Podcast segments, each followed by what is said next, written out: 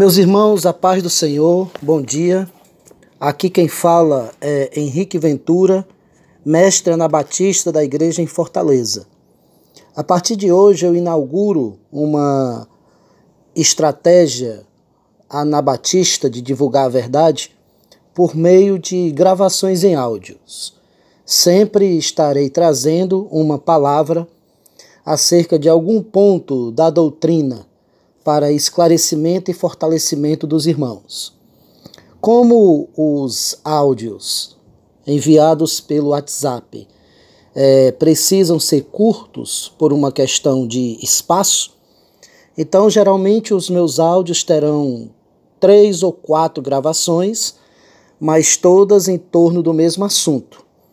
E hoje eu pretendo falar sobre a palavra parousia associada ao texto de Mateus 24, que tem sido um texto muito controverso, criando várias vertentes de interpretação, e uma delas é que Mateus 24 se refere à grande tribulação e que, portanto, a igreja passaria pela grande tribulação.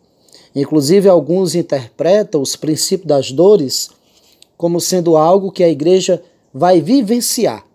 E um dos argumentos utilizados é a palavra parousia, que significa vinda.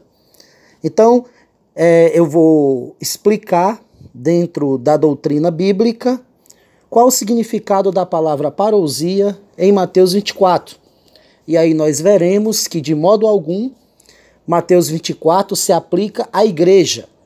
Portanto, a parousia citada por Jesus em Mateus 24 não se refere a igreja, porque a igreja não passará nem pelo princípio das dores e nem pela grande tribulação.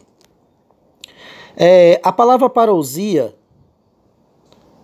é o substantivo traduzido por vinda, em Mateus 24, 3.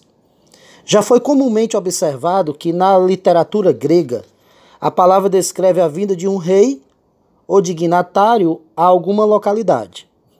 É claro que tal uso é bastante apropriado para a segunda vinda de Jesus Cristo à Terra. Há, todavia, na literatura grega, um uso menos comum e por isso negligenciado e que pode estar em vista em Mateus 24. A palavra era usada no sentido cultural ou ritual para se referir à vinda de uma divindade que, de algum modo, tornava sentida a sua presença. O substantivo ocorre somente cinco vezes na Septuaginta, que é a tradução dos 70, dos 70, todas elas em sentido não religioso, significando simplesmente presença. A, a ocorrência da palavra nesse sentido ocorre em Neemias 2,6, Judite 10,18, 2 Macabeus 8,12, 15, 21 e 3 Macabeus 3,17. Estou citando esses dois livros apócrifos porque eles estão na Septuaginta e também comportam o uso da palavra parousia no sentido simplesmente de presença.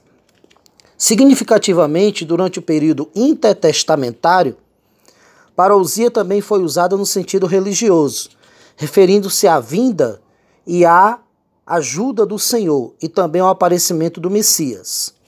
Interessante que Colin Brown se refere a textos apocalípticos judaicos nos quais a palavra é usada dessa forma.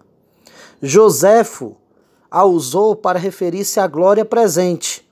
Em Antiguidades dos Judeus, 3.80, página 202. Há a presença de Deus conforme descrita em 2 Reis 6.17, em Antiguidade 9.55 e a presença de Deus numa tempestade incomum, se não miraculosa, em Antiguidades 18, 284. Nesses casos, Joséfo usa a palavra parousia como simplesmente presença, num sentido religioso. Esse sentido religioso bem pode estar sendo empregado em Mateus. Ou seja, no Antigo Testamento, quando se referia à palavra parousia, é, ela era utilizada no sentido simplesmente de presença ou então numa aplicação religiosa em que ocorria uma manifestação de Deus para os judeus. Provavelmente é nesse sentido que a palavra parousia está sendo empregada em Mateus capítulo 24, quando os discípulos fazem a pergunta a Jesus: Que sinal haverá da tua vinda e do fim do mundo? A palavra vinda ali é parousia, que muitos interpretam como sendo uma prova que a igreja passará pela grande tribulação ou pelo princípio das dores.